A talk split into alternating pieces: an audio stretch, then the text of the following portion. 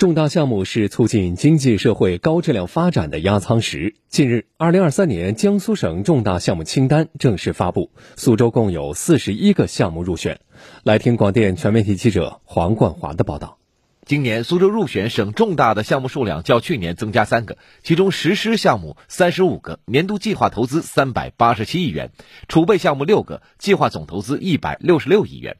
先进制造业方面，共有二十四个项目，包括通富超微高性能集成电路、大族激光设备、恒力新材料等，将进一步推动产业创新集群建设，巩固拓展实体经济优势。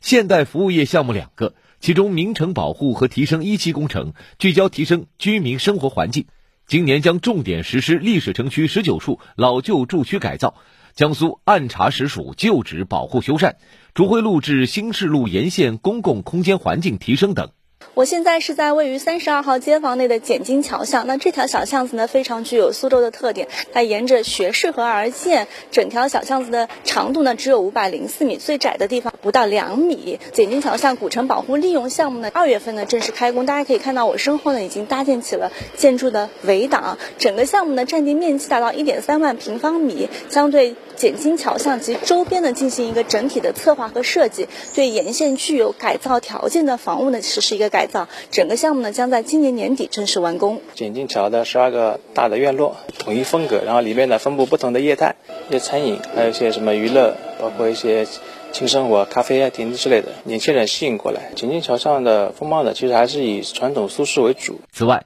今年要实施的省重大项目中，还有苏州大学未来校区二期项目、苏锡常城际铁路太仓先导段、苏州市轨道交通工程等民生和基础设施项目。进一步提升苏州基础设施能级。